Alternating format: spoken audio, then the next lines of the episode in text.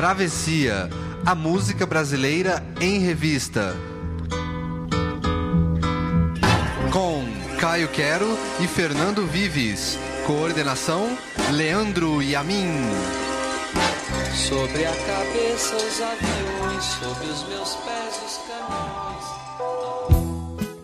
Entre ameaças na calada da noite e sensores desprovidos de sutileza artística, a música brasileira viveu, para muitos, o seu auge durante a ditadura. Da luta contra a opressão nos anos 60 ao rescaldo da derrota nos 70 e a expectativa da virada dos 80. É sobre a ditadura, que completa 57 anos neste 1 de abril, o Travessia dessa semana.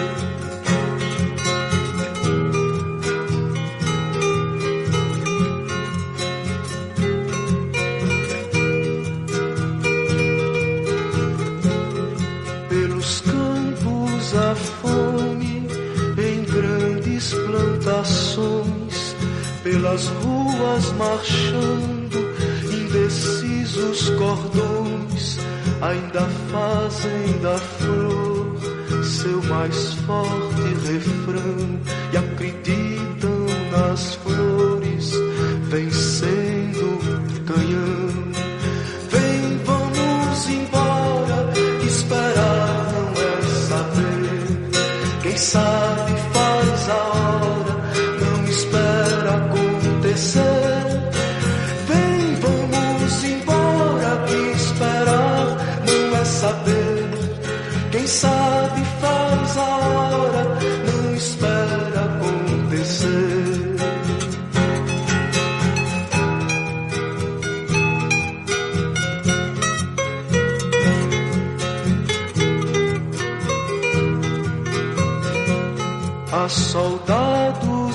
amados, amados ou não, quase todos perdidos, de armas na mão, nos quartéis lhes ensino uma antiga lição de morrer pela pátria e viver sem razão.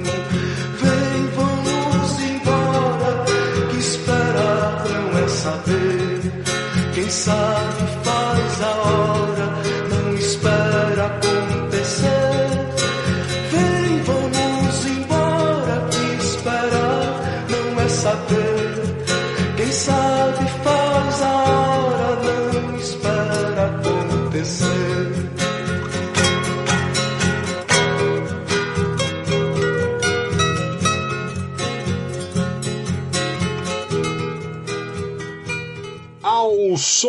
Para não dizer que não falei das flores, a famosa Caminhando de Geraldo Vandré, um classicaço da ditadura, e contra a ditadura, tem início um travessia para falar deste período complicado, página infeliz de nossa história, segundo Chico Buarque de Holanda. É o segundo programa Travessia que nós fazemos sobre a ditadura. O primeiro que nós repetimos o tema, né? Então tem muita coisa para falar, dá para fazer também 500 versões dessa edição sobre a ditadura, porque de fato muita coisa saiu dali muita coisa falando sobre a ditadura, inclusive. Bom dia, boa noite, boa tarde, Caio Quero. Pois é, Fernando Vives.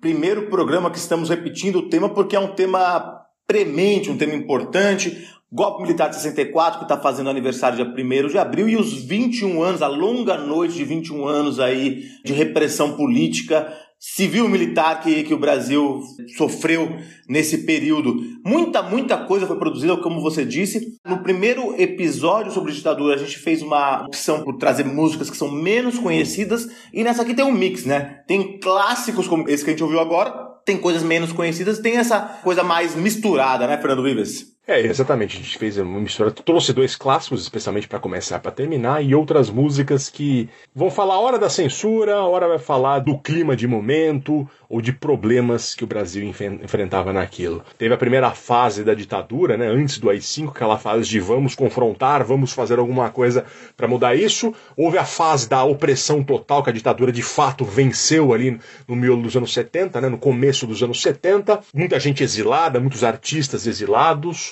e depois a fase da anistia no fim dos anos 70, quando a ditadura já estava tudo dando errado para eles e a coisa degringolou. Eu vou falar para você, cara, eu fiquei um pouco triste fazendo essa travessia pela primeira vez, porque tem histórias pesadas que a gente vai falar aqui também, mas você vê que era um clima muito ruim, né? E talvez porque tem um pouco de rebote disso hoje em dia também no Brasil, mas daquela sensação de, poxa, as coisas poderiam ter sido diferentes. Mas enfim, é. estamos aqui para falar de boa música, pelo menos, e também para apresentar os problemas daquele tempo que ainda reverberam pelo Brasil atual. Antes disso, vamos lembrar que o Travessia, você pode seguir as atualizações do Travessia na nossa página do Instagram, também na nossa página no Facebook, procura lá Travessia Podcasts, e também nos nossos perfis de Twitter, o arroba Caio Quero, o arroba F de Vives. Caio, quero, lembrando antes de qualquer coisa que gravamos o Travessia em dois estúdios diferentes, em dois pontos diferentes do mundo, 14 horas de diferença, aqui nos estúdios Olivia Newton-John, em Sydney, que também é conhecido como Minha Casa. É Letícia dos Santos que falou: ah, você nunca falou do seu estúdio como Olivia Newton-John, e é verdade. e também dos estúdios Wigfield, que o Caio Quero era um fã da dinamarquesa Wigfield, Poperô. O, o AA Sexy Eyes não perdia um show de Poperô o Caio Quero. Olha, Fernando Vives, confesso que não conhecia o nome, mas eu conhecia a obra. Agora que você me lembrou desse refrão marcante aí da música internacional, porque não galáctica, né? Eu, eu lembrei, era muito boa essa música mesmo, gostava bastante. O Wigfield que fez show em Jundiaí, inclusive no Grêmio. Naquele tempo. Inclusive, eu, eu, tenho uma lembrança na minha cabeça de que a Shakira fez show em Jundiaí. Porque você se lembra que a Shakira é de Pies Descalços, né? Do, dos hits e do álbum Pies Descalços. Ela fazia um show no Brasil. Eu tenho uma lembrança dela ter tocado no Grêmio lá de Jundiaí, mas enfim, vamos checar posteriormente. Os grandes, grandes nomes da música internacional passavam. Tinha uma bater ponto em Jundiaí, né? Na grande Jundiaí. Enfim, e começamos, Eu quero com Pra Não Dizer Que Não Falei das Flores, Laia, Laia, Laia, Laia, 1968. Pois é, Fernando Vives, começamos aí com um clássico da ditadura, um clássico da resistência à ditadura, do Geraldo Vandré, paraibano Geraldo Vandré, o Geraldo Pedrosa Geraldo Dias, que está vivo, saudável, nasceu em João Pessoa em 12 de setembro de 35 e é advogado. Hoje mora aqui em São Paulo, exercendo a profissão de advogado. Essa música é muito importante no contexto da ditadura. O que acontece? Por muito tempo, no início dos 64 até mais ou menos 68, a ditadura ela torturava, ela reprimia, mas, segundo Marcos Napolitano, que é um grande historiador desse período, ela reprimia menos as canções. Existia uma percepção entre os generais, entre os militares, de que se a, se a MPB ficasse entre o pessoal da classe média lá, não ia contaminar o povão, não ia ter resistência, então deixavam meio que a, a censura era um pouco menos bruta do que ela viria a ser depois. Então, a gente tinha um movimento de música de protesto muito derivado daqueles dos centros populares de cultura da UNE. A gente vai falar um pouco mais depois sobre ele, mas assim, já desde o início, desde 64, a gente já tinha, e até antes, na verdade, antes do golpe, a gente já tinha um movimento de música de protesto, mas desde de 64 em diante a gente teve uma, uma tradição de música de protesto. Só que a música de protesto de então ela era uma música que a, tem, uma, tem um ensaio muito importante da Valnice Nogueira Galvão, que é uma teórica lá dela, foi um ensaio da época. Ela fez na época, ela falou assim: olha, vocês estão fazendo música, a professora da USP, vocês estão fazendo música só pro dia que vai chegar. Vocês estão esperando, olha, um dia as coisas vão mudar, um dia as coisas vão mudar. Tá faltando uma música que, que chame pra briga, pra, chame pra resistência à ditadura. Ela escreveu esse ensaio em 68, e a gente leu esse ensaio, não sei se você leu. Eu li esse ensaio na Casper Libero, Eu onde lembro. estudamos, que a grande professora Mônica Brincalep trouxe pra gente. Foi muito legal.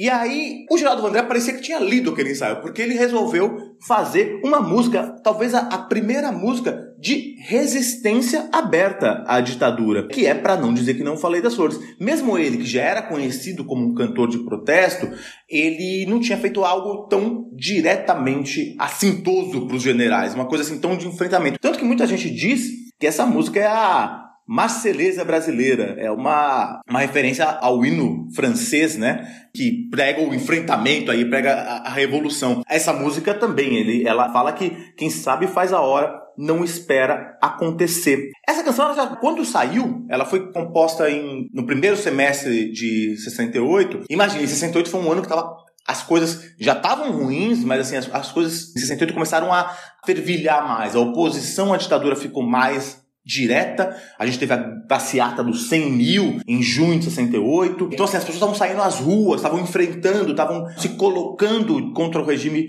abertamente. E é, é interessante que a censura, ela era um pouco um pouco mais sutil do que ela viria sendo logo depois. Porque essa canção foi escrita pelo Vandré, e aí ele inscreveu no Festival da Canção de 68. Só que aquela coisa virou um problema para a ditadura, porque assim, cara, era quase o, Carlos Lacerda dizia sobre o Juscelino Kubitschek 10 anos antes, assim, essa canção não pode ganhar. Se for selecionada, não pode ir para final. Se for para final, não pode vencer.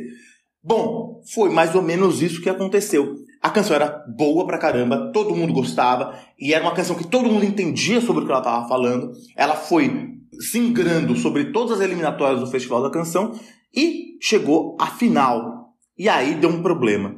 O Festival Internacional da Canção, ele era uma parceria entre o Estado da Guanabara e a TV Globo. E aí, com a música no- na final, o pessoal da TV Globo ficou preocupado. Falou, pô, a gente vai ficar com essa canção de tanto enfrentamento ao regime na primeira. Tinha essa aquela coisa, uma dependência do governo. E aí, segundo depois o diretor da Globo, Walter Clark, Clark, admitiu no começo dos anos 80, por pressão do exército, eles fizeram um jeito lá da canção não ganhar. E quem ganhou foi, afinal, era entre duas grandes canções, Caminhando, né, ou para não dizer que não falei das flores, e Sabiá, de ninguém menos que Chico Buarque de Holanda e Tom Jobim. Os jurados, no final, por essa pressão da Globo, por essa pressão da ditadura, eles votaram em Sabiá. Mas, como você diria, Fernando Vives, você que é um fã de futebol, a campeã moral foi caminhando. O clima estava muito pesado. O Vandré chegou a pensar que pudesse ser preso nessa final. Ele foi com o carro da revista Manchete para lá, porque ele tinha medo que ele fosse preso antes de cantar. Tamanha tensão que estava acontecendo lá. Cantou, depois a canção do Chico Buarque e do, e do Tom foi defendida, e aí todo mundo achava, assim, a, a galera cantou junto com o Vandré. Só que os jurados decidiram por Sabiá. Isso criou um problema. As pessoas ficaram bravas, a plateia ficou brava. O Vandré chegou a ter que fazer um discurso. Falou, gente, essa, a canção do Chico Buarque e do Tom Jobim é ótima, a gente tem que respeitar. Mesmo assim, as pessoas ficaram muito bravas, saíram do Maracanãzinho cantando a canção, caminhando e cantando. Há relatos não confirmados, por exemplo, que carros de jurados como a Bibi Ferreira foram depredados Alguns jurados claramente se colocaram contra o acordo, o Ziraldo se colocou contra para votar em caminhando. Todo mundo sabia que quem ia ganhar era caminhando, mas teve um tapetão lá na última hora que caminhando não ganhou. Enfim, caminhando, essa Alonso Enfant de la Patrie brasileira não ganhou, mas foi a campeã moral. E pouco depois, o festival aconteceu, a final aconteceu em outubro, Pouquíssimo depois, como a gente sabe, aí aconteceu a grande noite que se abalou sobre o Brasil, que foi o golpe dentro do golpe, foi o AI-5, o ato institucional número 5, que aí a coisa fechou completamente, a repressão foi aberta, as torturas aumentaram, foi uma coisa muito grave. E aí o, o, o Vandré, que, poxa, o Vandré não é só dessa música, lembrem-se. Vandré é o cara da disparada do Jair Rodrigues, tinha ganhado o festival antes. Vandré era um, um cantor muito famoso. Quando teve o AI-5, o André tinha certeza que ele que ia se dar mal. Ele ficou preocupado. Ele, já em fevereiro, logo depois do AI-5, ele estava em Goiás, ele foi pro Rio, voltou pro Rio de carro. Ficou meio assim, interrompeu as atividades, parou de fazer show, parou de... sumiu. E em 16 de fevereiro de 69 ele foi embora do Brasil. Só voltou em 73. Depois é uma carreira que a gente tem que discutir um pouco. O André ele acabou por fazer canções até associadas à ditadura, associadas logo depois, associadas até um apoio aos militares. Foi uma questão que ainda nem está totalmente resolvida, ninguém nunca entendeu. O André, depois disso, se fechou também. Nunca mais, já nos anos 80, nos anos 90, ele passou só a atuar como advogado e deu pouquíssimas entrevistas. Ficou uma vida muito mais particular aí, não essa persona pública que ele foi, Fernando Vives. O Vandré que saiu do Brasil em 68 não é o Vandré que voltou em 73, né? Exato. Aquele André que de fato acabou ali com, com o ápice de Caminhando, né? Tem, tem um, um, livro do Rui Castro, que é a biografia da Bossa Nova, talvez eu esteja confundindo o livro, mas eu acho que é nesse livro do Rui Castro, da Bossa Nova, que ele conta como foi assustador pro Tom Jobim e pro Chico Buarque lá, eles tiveram que sair correndo também, foi uma coisa meio, eles ficaram muito assustados com a reação, não, não foi uma comemoração por ter ganhado o festival, foi uma coisa meio tipo, vamos sair daqui porque o bicho tá pegando, né? Enfim, é uma música, um clássico. E primeira vez que a gente traz aqui, né? O Geraldo Vanderlei, que a gente traz Sim. relativamente pouco, mas quando aparece é sempre muito marcante, porque as músicas dele tem muita coisa para se falar. E agora a gente vai ouvir Tom Zé, Senhor Cidadão. A trocado capacauste, duple elaste, feliferofuga story, loco alubrimendi múltiple organi periodiplaste, rapa recipro rusti saga simplita na vela vera viva unívora, cidade.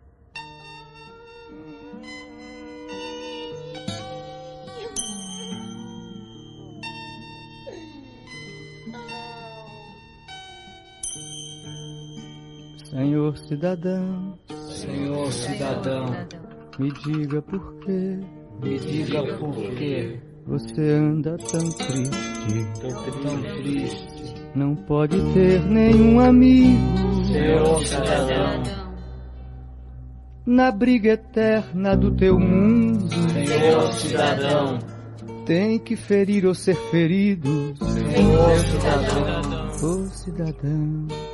Que vida amarga. Que vida amarga. Oh, Senhor, cidadão, eu quero saber, eu quero saber com quantos quilos de medo, com quantos quilos de medo se faz uma tradição.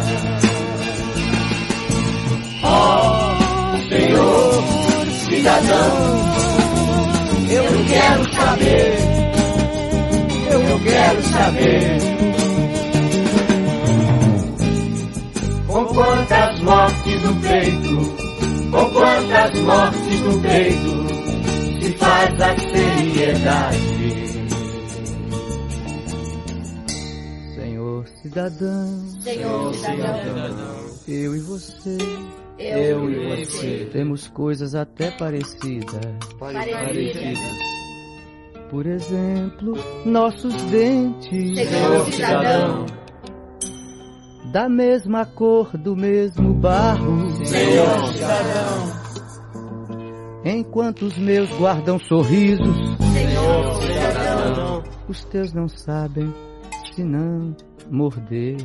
Que vida Senhor, cidadão, quero saber, eu quero saber. Com quantos quilos de medo, com quantos quilos de medo se faz uma tradição. Ó Senhor, cidadão, quero saber. Se a tesoura no cabelo, se a tesoura no cabelo também corta a crueldade. Senhor cidadão, Senhor cidadão, me diga por quê, me diga por quê, me diga por quê, me diga por quê, me diga por quê, me diga por quê, me diga por me diga por quê, me diga por me diga por quê. Com quantos quilos de medo se faz uma tradição? Eu fico arrepiado com essa música aqui, já, já tô arrepiado aqui, hein? Um tiro um passo, atualíssima, Senhor Cidadão Tom Zé, 1972, a última música do lado A daquele famoso disco do Tom Zé de 72, que foi relançado depois com o título Se o Caso é chorar. Essa música, como um filme argentino, ela tem sensibilidade, ela tem bom humor, sofisticação, ela tem indignação, tudo na dose certa sobre um problema gigantesco que foi a ditadura no Brasil. Senhor cidadão começa com a declamação do poema Cidade, City, Cité, de Augusto de Campos, uma obra exemplar do concretismo. Ele combina vários radicais com o término cidade, o que lhe transforma também no advérbio que remete ao ambiente urbano de cidade. E aí o Tom Zé emenda uma espécie de novena, começa com um som quase dormente de Noite Feliz, a famosa música natalina, e ele puxa o cântico Senhor Cidadão e todo mundo responde como uma novena, Senhor Cidadão. Não sei se você frequentava novenas no, no, no Cangaíba, Caio Quero, mas eu frequentei muito quando era criança. Cheguei a frequentar algumas. É, novena de Natal. Eram, eram acho que duas semanas de novena e tinha uma festa. Eu achava legal porque iam só as mulheres e as crianças, aí os maridos apareciam pras festas. é pra festa aí tinha comilança, apareciam os maridos.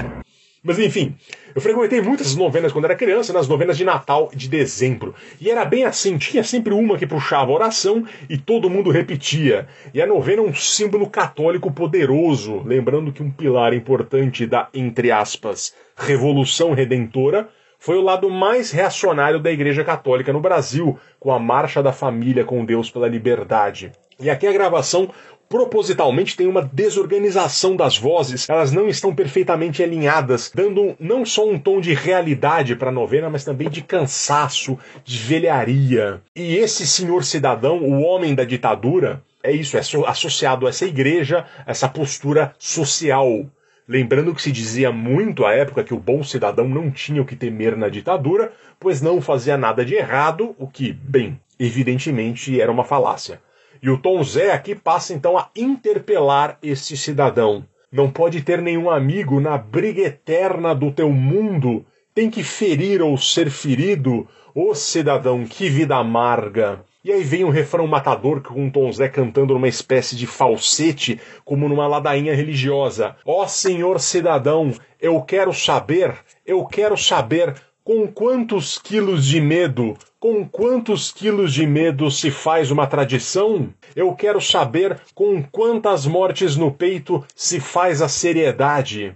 Então tem aqui, com tudo que eu falei, temos um questionamento direto à TFP, a Tradição, Família e Propriedade, o movimento católico conservador que dava sustentação ao regime e que se colocava como modelo exemplar de cidadão e que, no limite, apoiava a morte de pessoas, porque isso acontecia na ditadura e as pessoas sabiam ali, a boca pequena, mas ninguém falava nada. Depois temos um toque humorístico do Tom Zé, que sempre foi um cara essencialmente engraçado, além de tudo, né?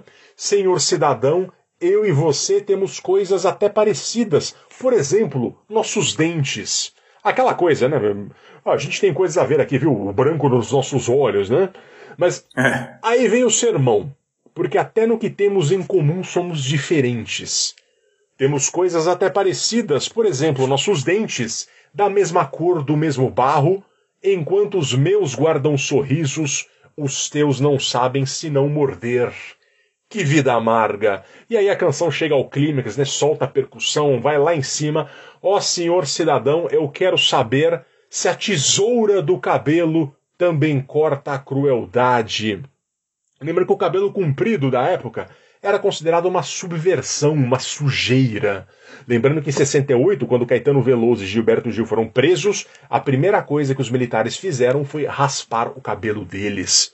Uma coisa comum na ditadura desse tempo, não só no Brasil, era bater em manifestante na rua, né? Dois guardas seguravam um cara e um terceiro guarda cortava o cabelo do cara se ele tivesse cabelo comprido. Era muito simbólico isso, era uma, uma ação de dominação. E o filme Z do Costa Gravas sobre a ditadura na Grécia, que era do mesmo período, dentro do mesmo contexto, retrata muito bem isso. E por fim, a música se encerra com a volta ladainha da novena, uma voz de gemido, o choro atravessa tudo, ecoando quando o Tom Zé repete: Me diga por quê, me diga por quê. Enfim, uma canção enorme, símbolo do questionamento de um momento tenebroso e estranhamente pouco lembrada quando se relembra da arte deste período. Né? O Brasil que produziu a ditadura e tudo de horrível que veio junto com ela é também um Brasil que permitiu Tom Zé ser tudo o que ele é e tudo o que ele ainda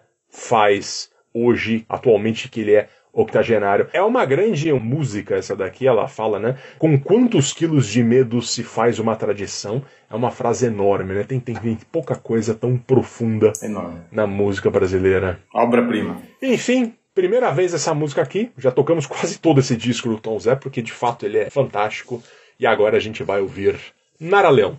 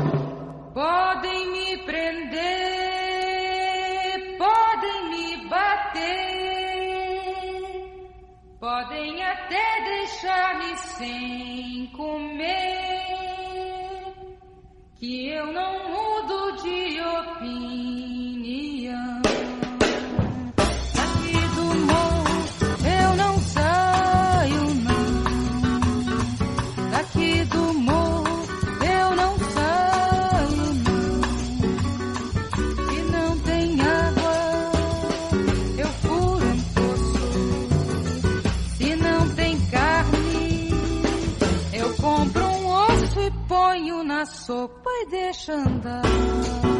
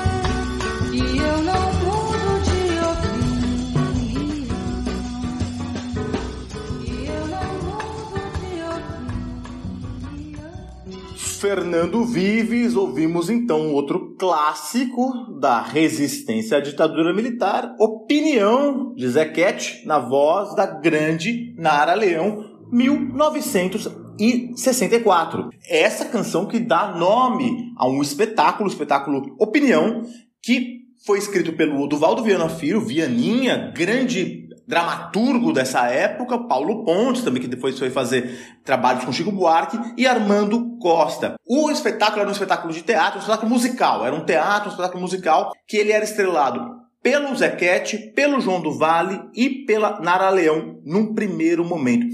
A estreia desse espetáculo aconteceu em 11 de dezembro de 64, ou seja, já estávamos na ditadura, já tinha havido golpe há alguns meses, e esse espetáculo era um enfrentamento à ditadura já. Ele era um enfrentamento ideológico à ditadura. Por quê? No programa do espetáculo, ele dizia a música popular é tanto mais expressiva quando tem uma opinião, quando se alia ao povo na captação de novos sentimentos e valores necessários para a evolução social. Esse espetáculo está totalmente ligado a uma resistência política criada nos Centros Populares de Cultura, os CPCs. O que eram os CPCs? Os CPCs eles eram alguns centros culturais que reuniam artistas, dramaturgos, músicos, cineastas e muito calcado. Eles eram associados à União Nacional dos Estudantes, os Centros Populares de Cultura, foram desenvolvidos no seio da UNE, só que muito calcado numa ideologia do Partido Comunista Brasileiro, PCB, que pregava uma resistência ao capitalismo e depois à ditadura, uma resistência que fosse, na época se dizia etapista, por etapas. Então ele fala assim: vamos primeiro valorizar a cultura popular, vamos fazer com que o povo desenvolva uma consciência de classe. Só aí a gente vai conseguir trazer, eles queriam ainda primeiro trazer uma revolução burguesa para o Brasil, depois trazer uma revolução socialista. Essa era a ideologia do PCB, que era a ideologia que então dominava a União Nacional dos Estudantes e dominava boa parte da intelectualidade brasileira. Era o PCB que era ligado à União Soviética. Os Centros Populares de Cultura nasceram em 62. Olha quem fundou o centro, os CPCs. O Vianinha, o Oduvaldo Viana Filho, o Léo Hirschman, o Carlinhos Lira, da Bossa Nova, e logo depois entrou Edu Lobo, Nara Leão, Rui Guerra, Cineasta, Sérgio Ricardo, Geraldo Vandré, Cacá Diegues, Ferreira Goulart. Então, assim, a nata da intelectualidade brasileira, da intelectualidade, artística, estava reunida nesses CPCs na época, que foram fundados em 62. Em 64 eles continuaram, embora a UNE tenha sido proibida e tal, essa ideologia do CPC, essa ideologia de valorização da cultura popular, ela continuava bastante presente. E é, é curioso, porque deliberadamente eles falavam para os artistas, então de classe média, vamos cantar ao povo, você tem que se aproximar da cultura popular, às vezes até do folclore. Então é isso. Boa parte da música de protesto brasileira, na primeira parte da ditadura, 64 a 68 mais ou menos, ela teve ligada essa tradição dos CPCs. Para vocês terem uma ideia, do Marcos Napolitano que mostra isso, a escolha do elenco do Opinião, desse espetáculo que, que a gente estava falando, mostra essa tentativa de, de união de classes que era evocada por essa ideologia do PCB e do CPC. Era uma jovem de classe média, Nara Leão, da zona sul do Rio de Janeiro, o João do Vale, que era um nordestino camponês, e um sambista do morro, que era o Zequete, que fez essa canção. Era a ideia de fazer uma frente única nacionalista contra a ditadura, que não deu muito certo. É curioso porque a ditadura não se incomodou tanto com a opinião, ele ficou em cartaz. Depois, a gente já falou sobre isso. A cantora foi trocada, a Nara Leão foi substituída por ninguém menos que uma adolescente baiana chamada Maria Bethânia, que aí fez aquela grande interpretação de Carcará, que era outra canção do, do espetáculo. E aí foi essa tentativa de resistência pela união de classes, pela uma resistência menos aberta, mais sutil. A gente tem que lembrar, quando foi dado o golpe em 64, a promessa dos militares e dos civis que estavam apoiando a época é que você realizaria eleições em 65. A ideia é assim, olha, vamos fazer um golpe aqui, um freio de arrumação, porque dizia-se de modo falso que o João Goulart, o presidente deposto, o Jango, ele tinha influências comunistas, o que é, não é verdade. E ele falou assim: ah, ele estava tentando fazer um golpe comunista então a gente vai dar um golpe aqui em 1 de abril para evitar o comunismo e depois a gente faz a eleição. Tanto que muita gente apoiou o golpe, muitos civis, o Carlos Lacerda, o Juscelino Kubitschek, que tinha sido presidente da República, que pensavam assim: beleza, então agora depois de 65 eu vou, eu vou disputar a eleição. Só que a eleição nunca chegou. A eleição só chegaria em 89, na verdade. Então, essa resistência é um pouco mais sutil, um pouco mais de fazer frente, uma frente ampla, ela fazia sentido nessa época do opinião. Mas depois a gente vai ver que a oposição à ditadura viria a ser um pouco mais radical no sentido de pregar um maior enfrentamento, Fernando É um pouco disso que a gente vai falar agora com Caetano Veloso, enquanto o seu lobo não vem.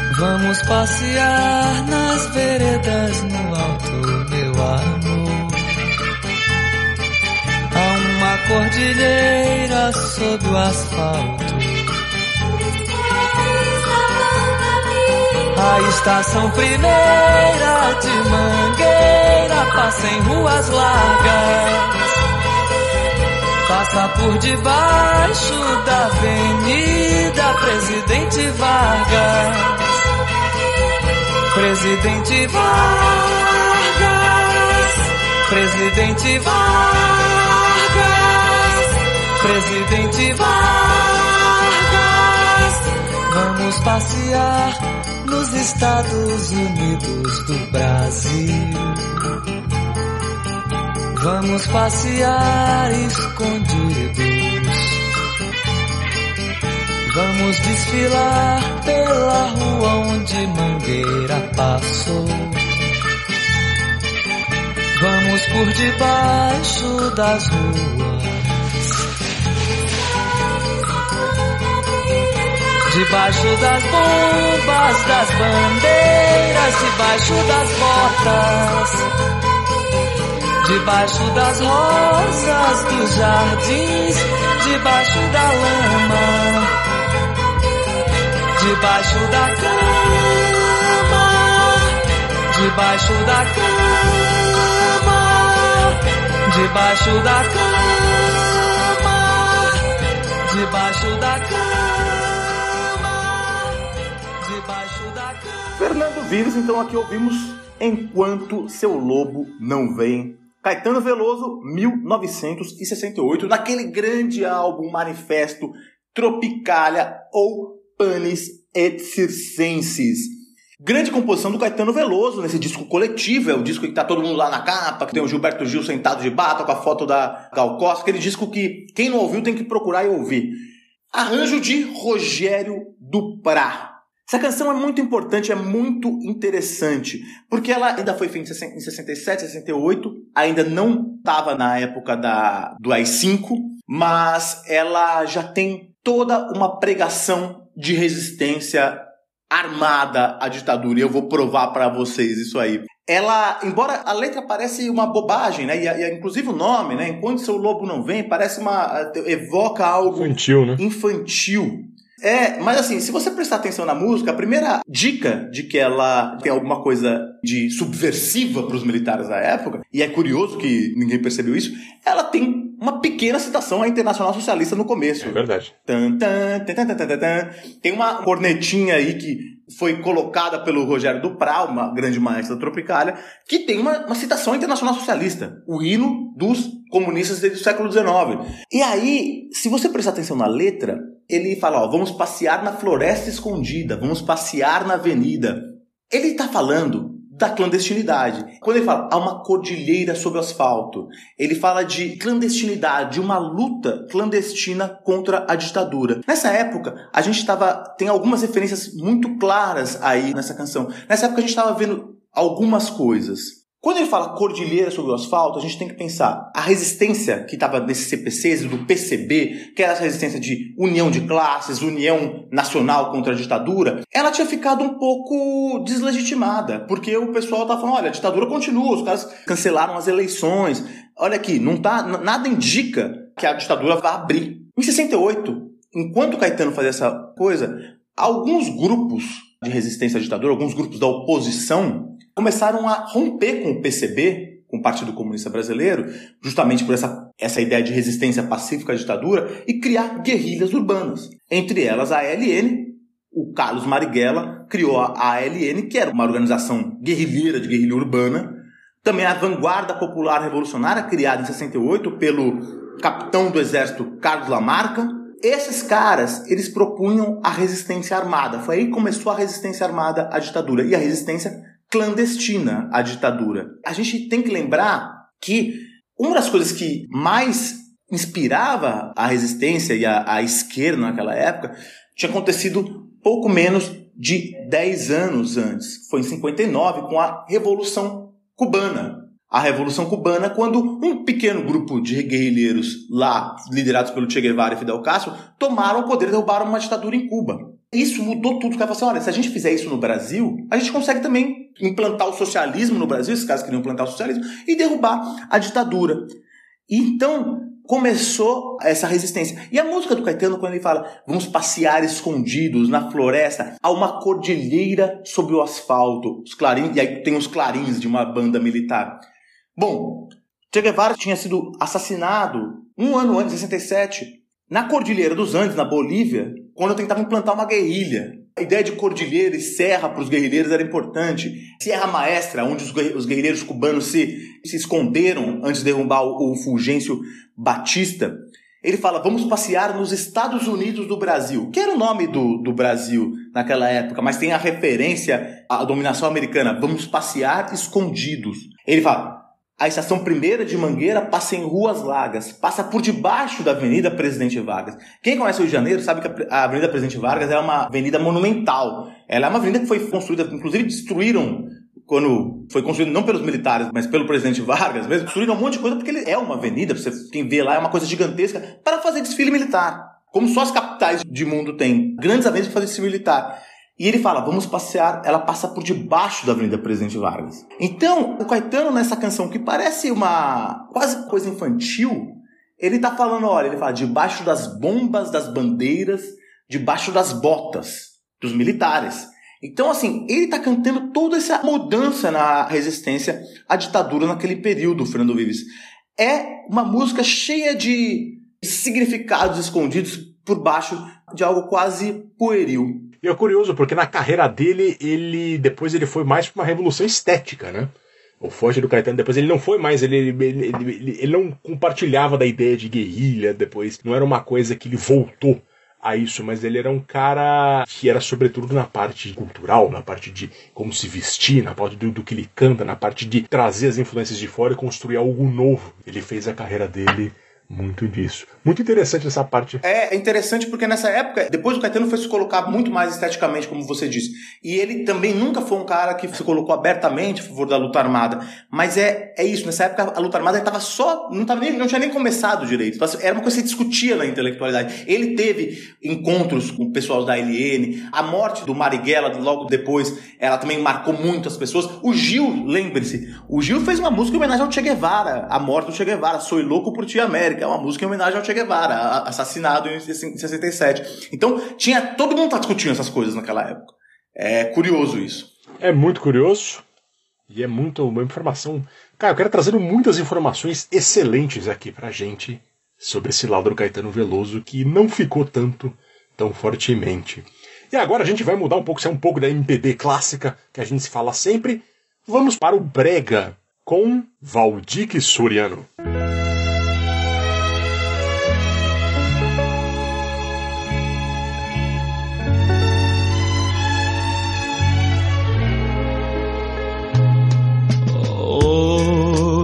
Que a noite está calma e que minha alma esperava por ti, apareceste afinal, torturando este ser que te adora. Volta,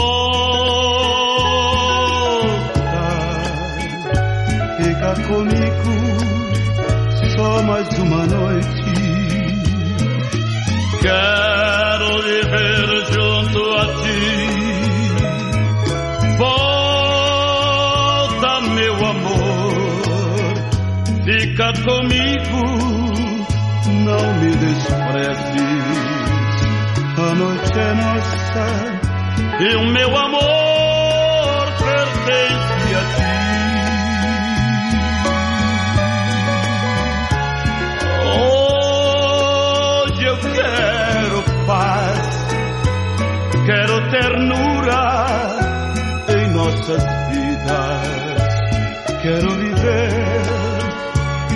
toda a vida pensando em ti.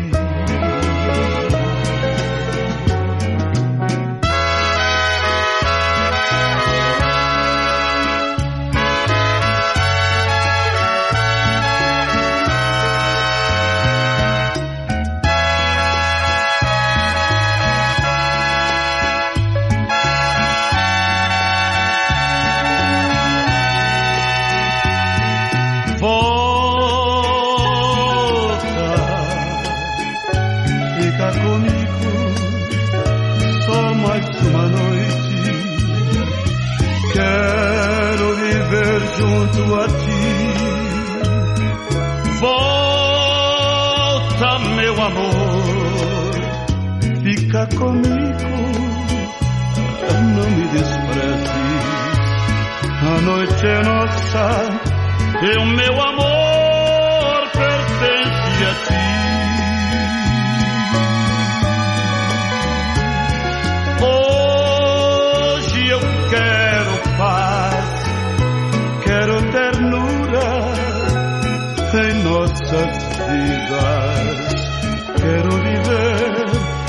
toda a vida, pensando em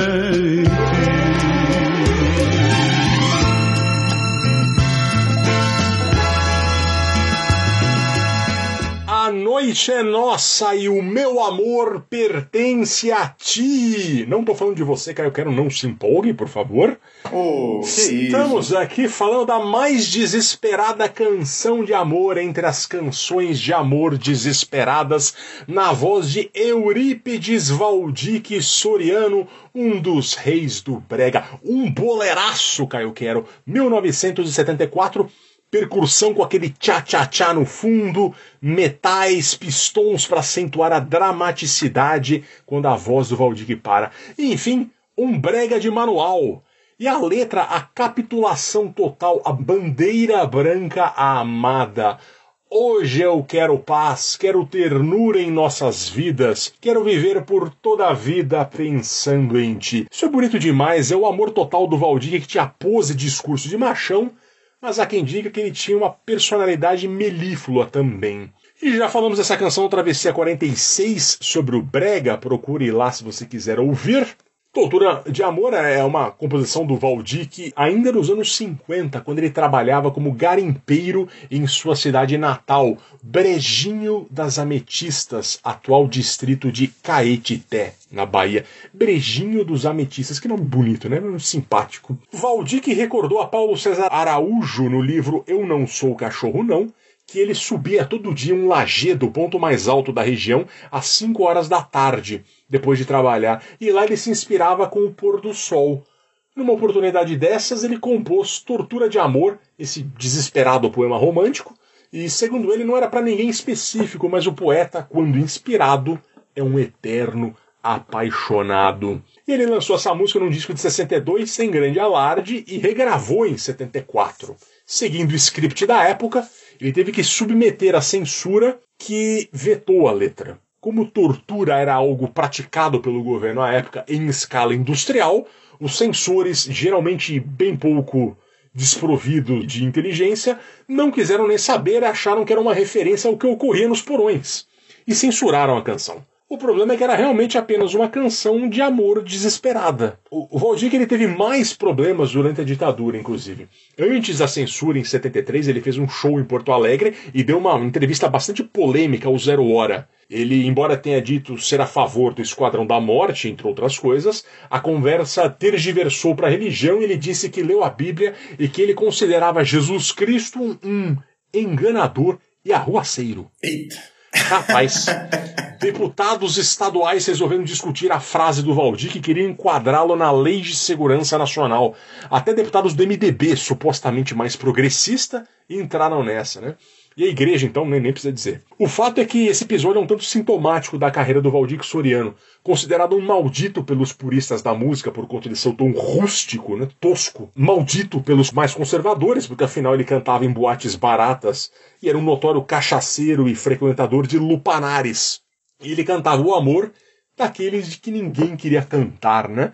Mas ele emocionou muita gente, fez grande sucesso, teve seu público cativo, até morrer em 2008, aos 75 anos. Tortura de Amor atravessou o Rubicão e chegou à MPB, com uma gravação da Maria Creuza também nos anos 70. Foi inclusive através dessa versão que eu conheci a música.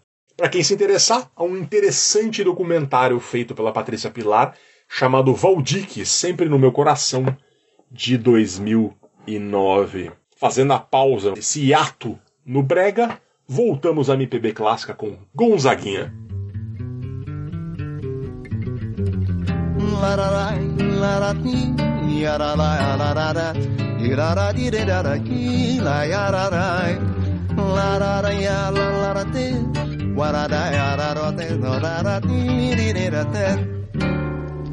É um atentado à moral e aos bons costumes vigentes por certo inconveniente.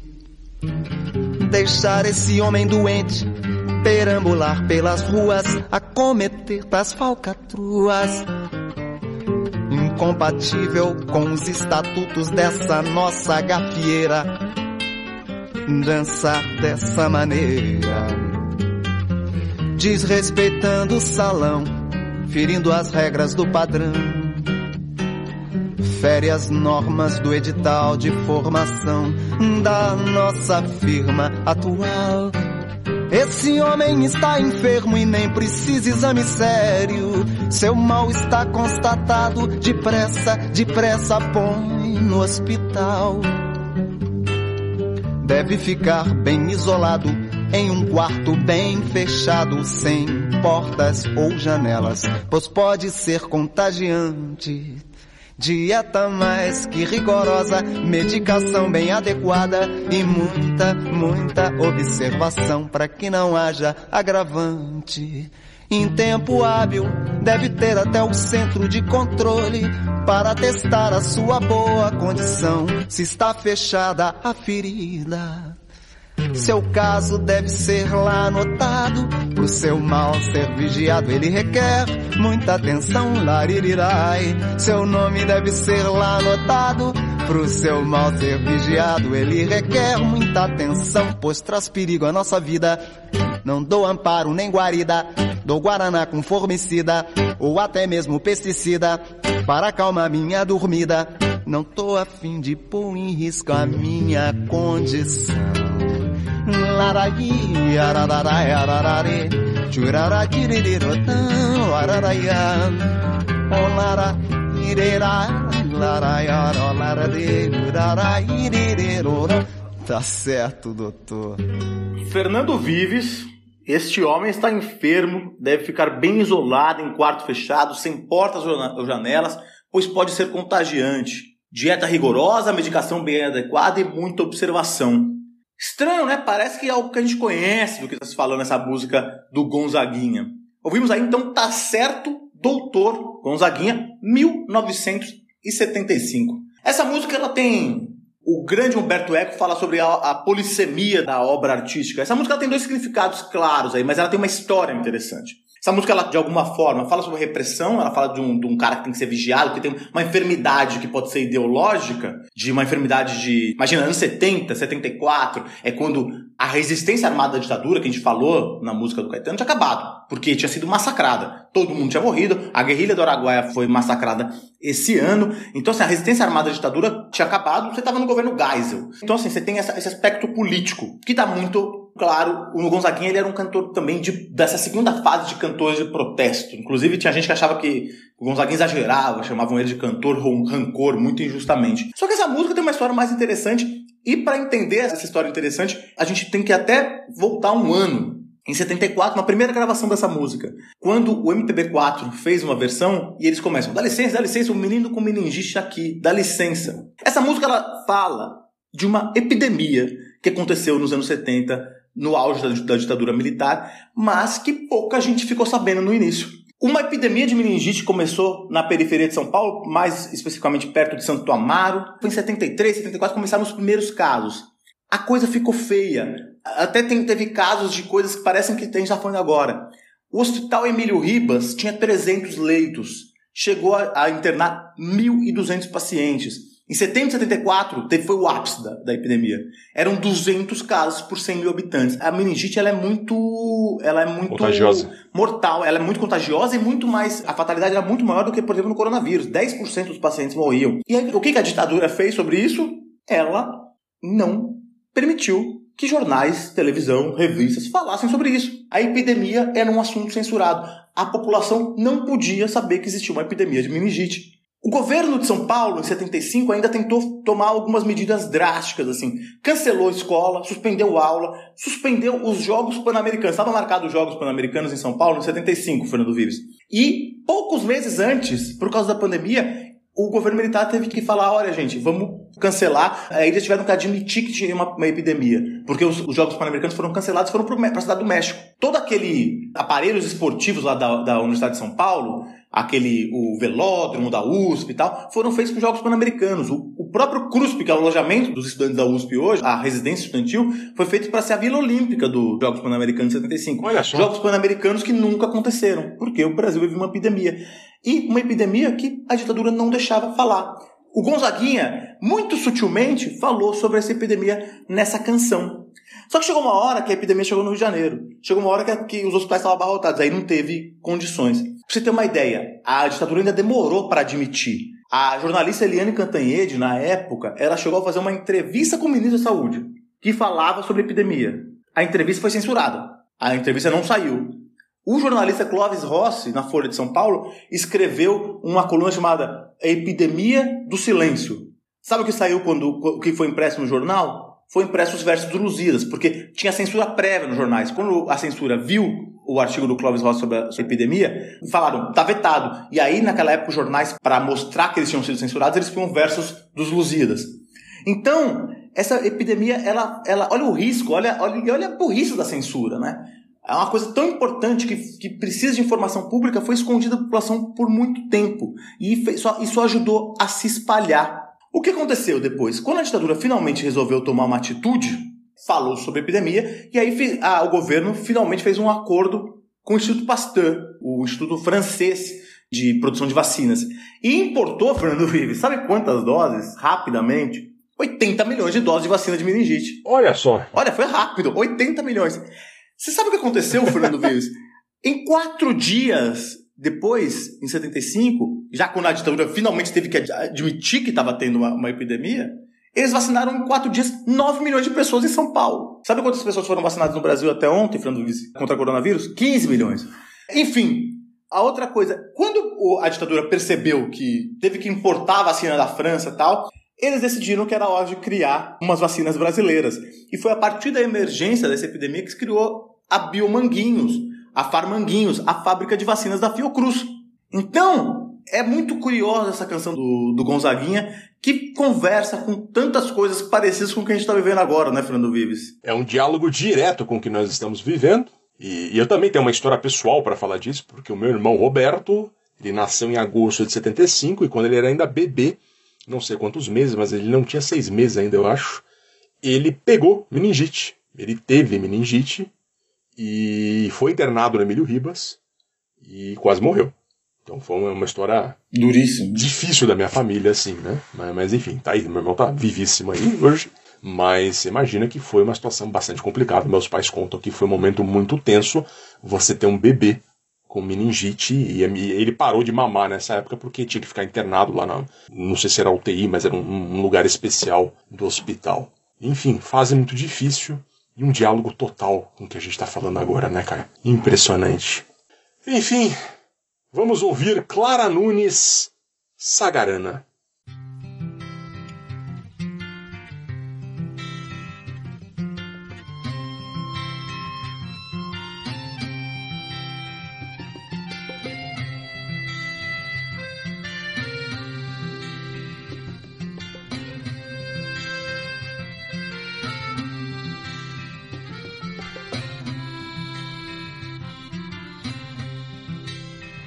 Haver nos sido pelos campos claros histórias, se deu passado esse caso, vivência memórias.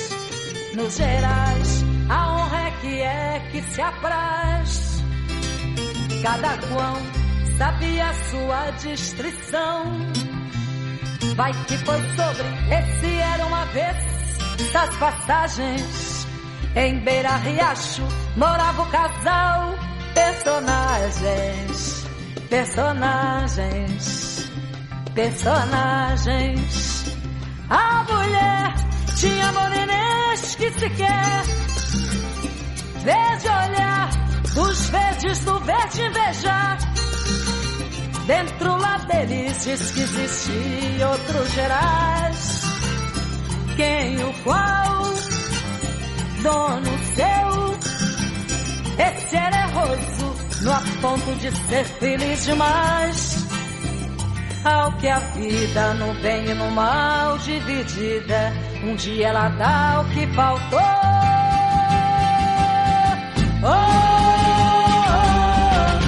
é bonitinho, politizante, é o mato que corre tudo gerais. É bonitinho, politizante, é o mato que corre tudo gerais.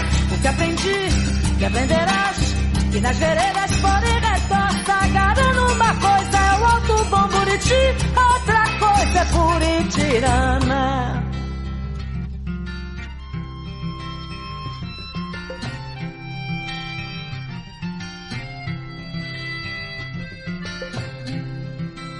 Após que houve no tempo das luas bonitas, um moço veio, viola enfeitada de fitas, vinha atrás de uns dias pra descanso e paz. Galardão, missa ao redor, falampão, no que se abanque que ele deu no zóio verdejo, foi se afogando Pensou que foi mar, foi desejo, foi desejo, foi desejo. Era ardor, doidava de verde o verdor. E o rapaz quis logo querer os gerais. E a dona deles que sim, que ela disse verdeal. Quem o qual, dono seu Vendo as olhâncias, no avô virou bicho animal. Cresceu nas facas, o moço ficou sem ser macho e a moça sem verde ficou.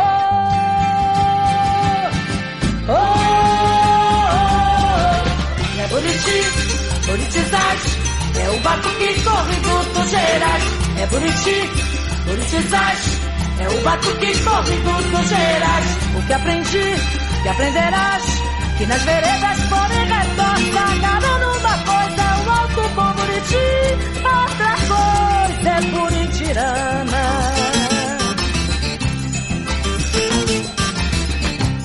Quem quiser que cante outra, mais da moda dos gerais, Buriti, rei das veredas, Guimarães, Buritizais, Guimarães, Buritizais, Guimarães, Buritizais.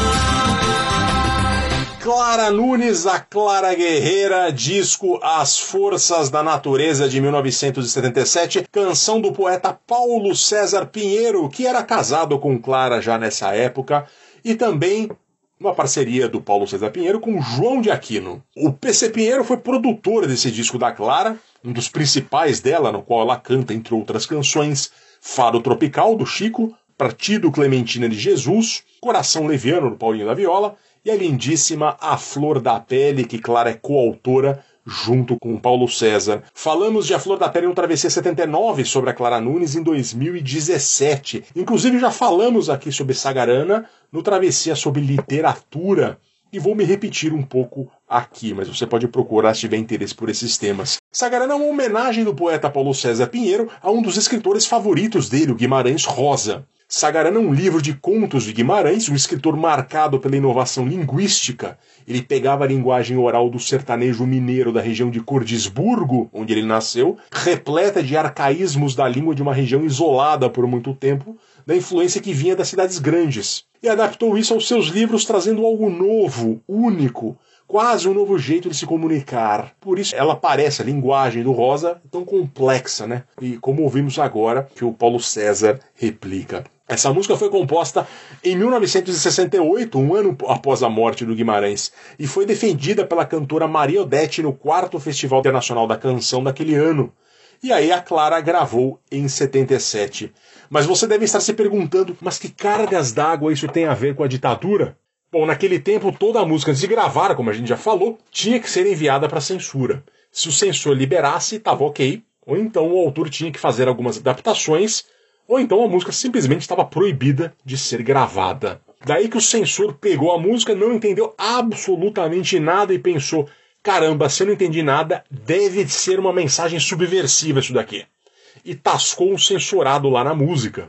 Isso fez com que o Paulo César Pinheiro tivesse que pegar um avião até Brasília, sede da censura, com o livro Sagarana do Guimarães Rosa embaixo do braço, para mostrar para o censor, ó, tá aqui, ó, a referência é essa. E explicou tintim por tintim que tinha se inspirado na linguagem do mestre até que a música fosse liberada. Era esse o nível da coisa. Você tinha provavelmente a fase mais brilhante da música brasileira e os caras que a faziam, né, que faziam isso acontecer, tinham que se submeter a coisas desse tipo. E foi censurada pela ditadura que acreditou ver as mensagens cifradas, né?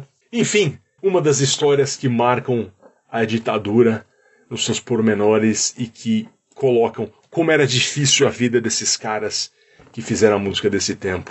E falando em coisas difíceis, vamos ouvir Angélica Chico Buarque.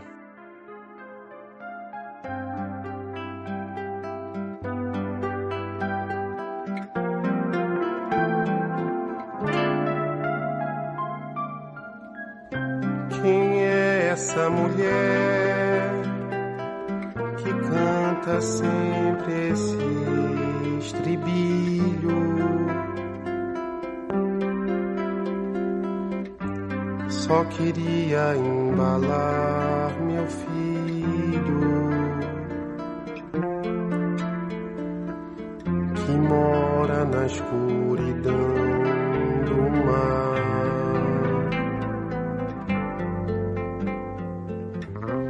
Quem é essa mulher sempre esse lamento? Só queria lembrar o tormento que fez o meu filho suspirar.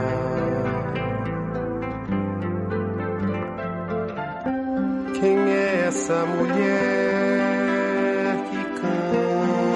sempre o mesmo arranjo?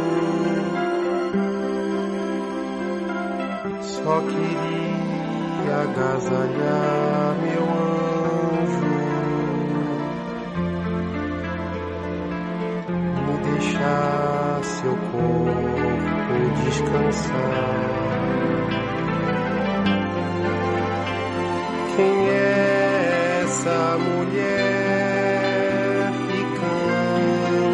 Como dobra um sino? Queria cantar por meu menino,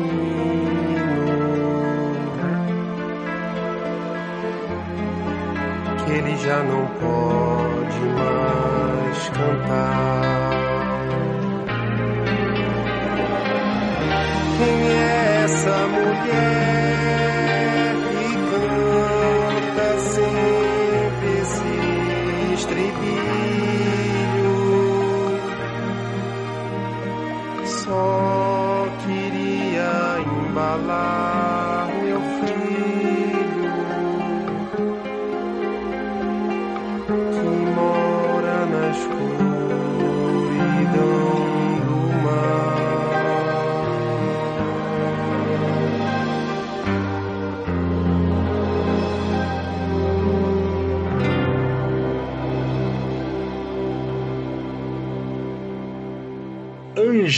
Angélica, canção de Chico Buarque na letra e Miltinho do MPB4 na música, 1981, parte do disco Almanac do Chico. Bom, vocês ouviram aí, a música fala de uma mulher que perdeu seu filho e que queria muito encontrá-lo.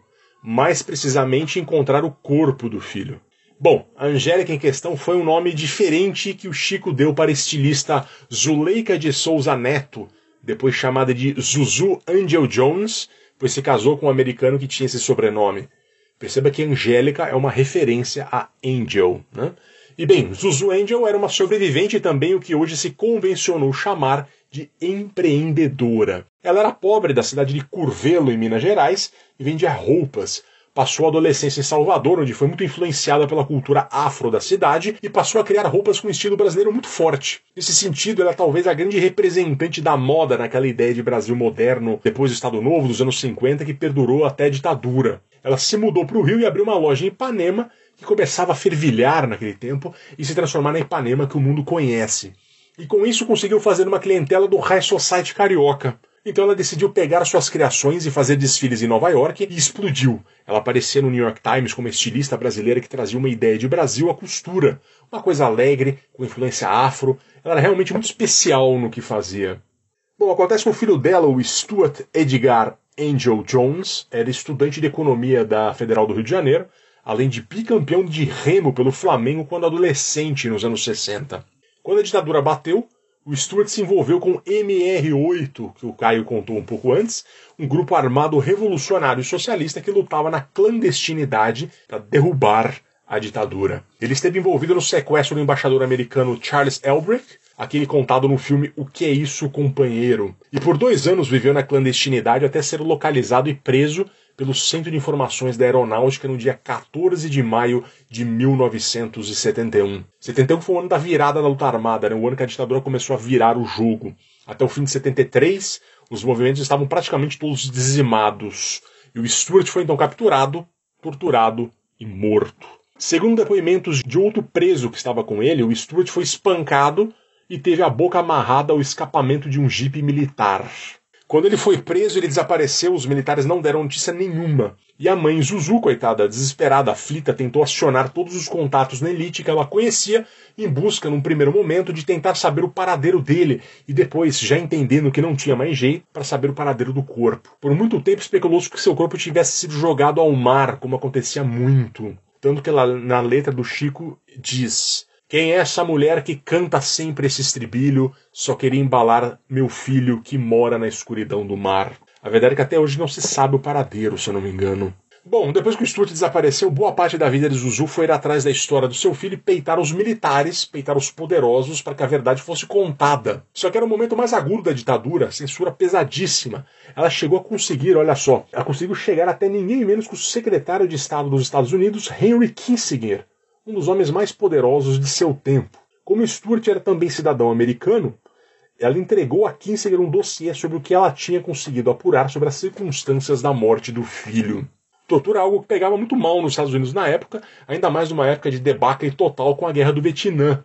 Só que, coitada da Zuzu, os Estados Unidos, hoje está mais do que provado, patrocinou e apoiou diretamente o golpe de 64. O fato é que Zuzu Anjo incomodou os militares de tal modo que passou a ser alvo deles. E ela sentiu isso. No início de abril de 76, ela entregou uma carta ao casal amigo Chico Buarque de Holanda e Marieta Severo. Vou citar a carta integralmente aqui porque é curta. Rio, 23 de abril de 75. A data da carta era mais antiga, portanto. Há dias recebi documentos descrevendo com pormenores as torturas e o assassinato de que foi vítima meu filho, Stuart Angel Jones, pelo governo militar brasileiro. Este documento está fora do país, em mãos de uns parentes americanos do meu filho mártir. Se algo vier a acontecer comigo, se eu aparecer morta por acidente, assalto ou qualquer outro meio, terá sido obra dos mesmos assassinos de meu amado filho. Assina Zuleika Angel Gomes, no caso, já tinha outro sobrenome. Bom, na madrugada de 14 de abril de 1976, o Carmanguia de Zuzu Angel foi fechado, segundo testemunhas, na saída do túnel Dois Irmãos, na estrada da Gávea. Atravessou a mureta e acabou lá embaixo da ribanceira. Zuzu estava morta. A Comissão da Verdade concluiu que ela foi assassinada e hoje o túnel Dois Irmãos leva o seu nome. E aí, em 1981, já na fase da abertura, Chico Buarque gravou sua parceria com Miltinho que diz: Quem é essa mulher que canta sempre esse lamento? Só queria lembrar o tormento que fez o seu filho suspirar. Quem é essa mulher que canta como dobra um sino? Queria cantar pro meu menino que ele já não pode mais cantar.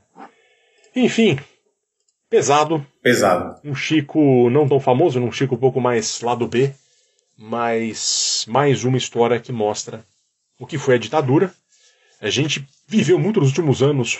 Eu, eu pelo menos, vivi amigos falando, é bom mesmo, era no tempo da ditadura. Não era, isso é um erro. Tinha ordem no tempo da ditadura, não tinha. As coisas não eram, não era, nada funcionava na ditadura. Pelo contrário, as poucas coisas que funcionavam deixaram de funcionar.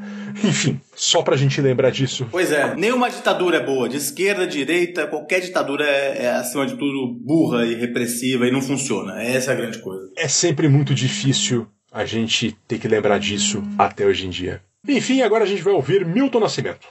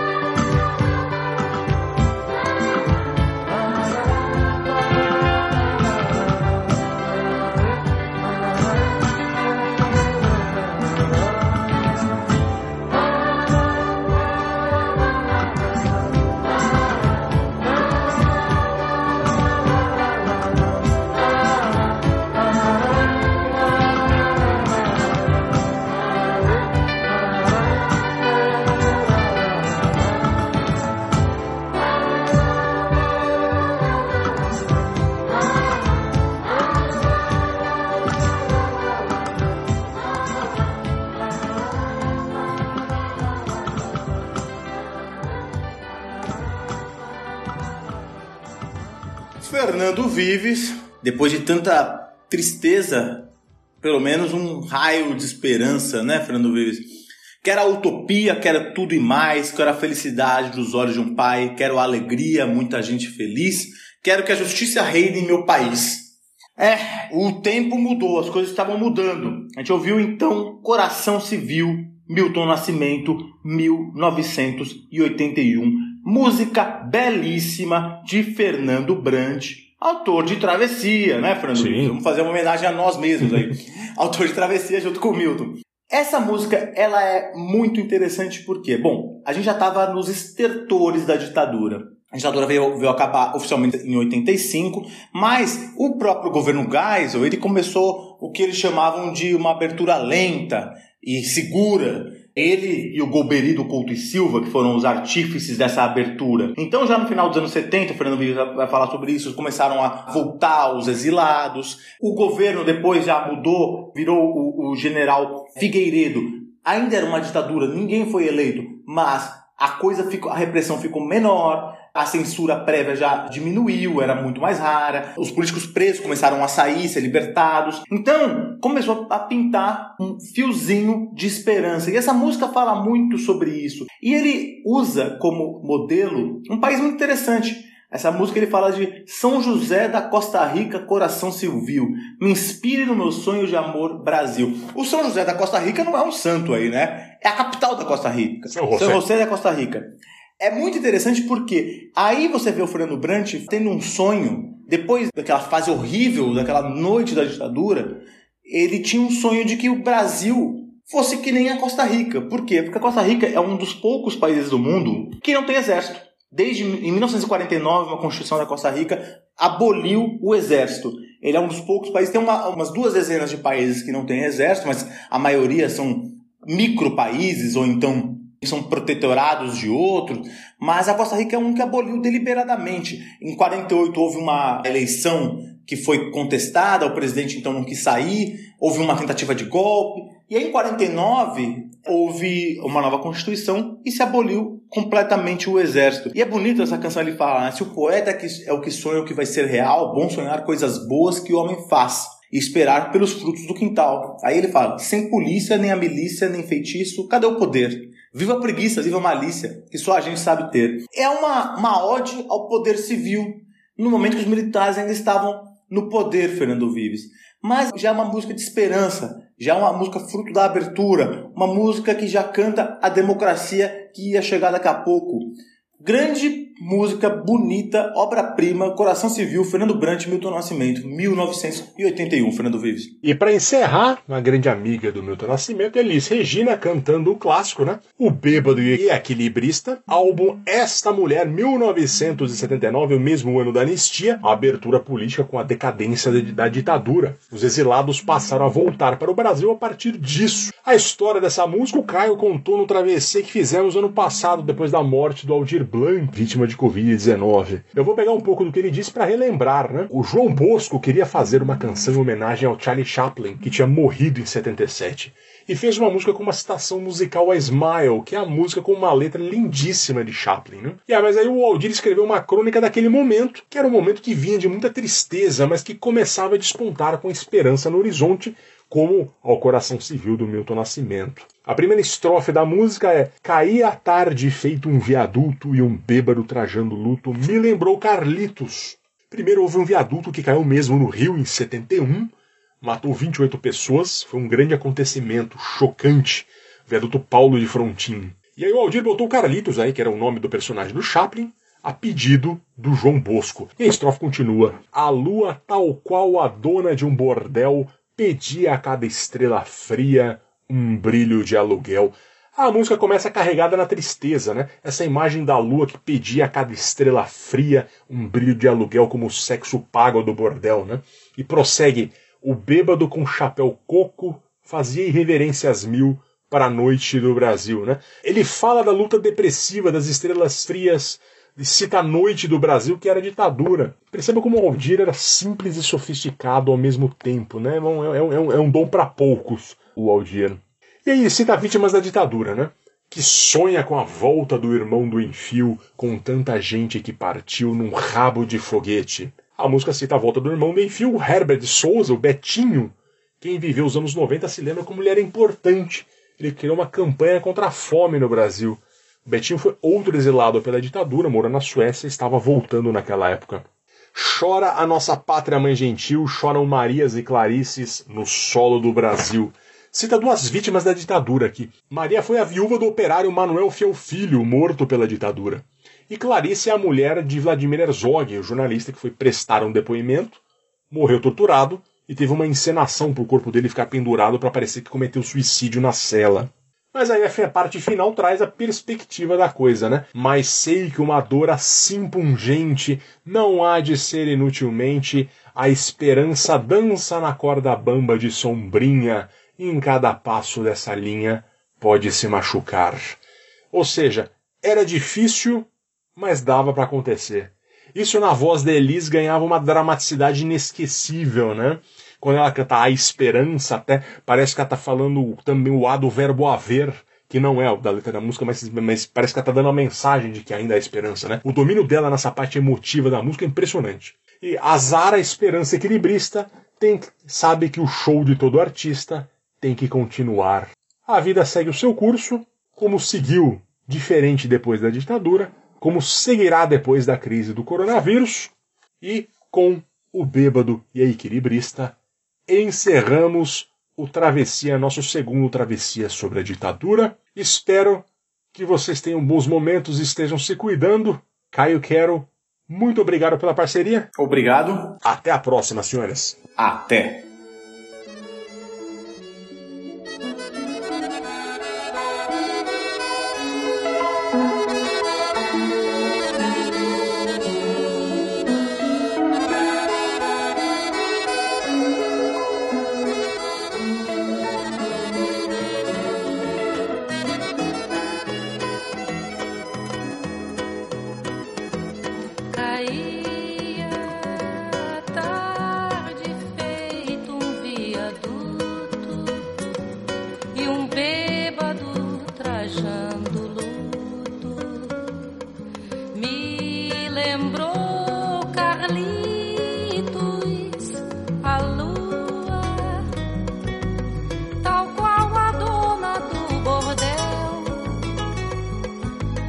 pedia cada estrela.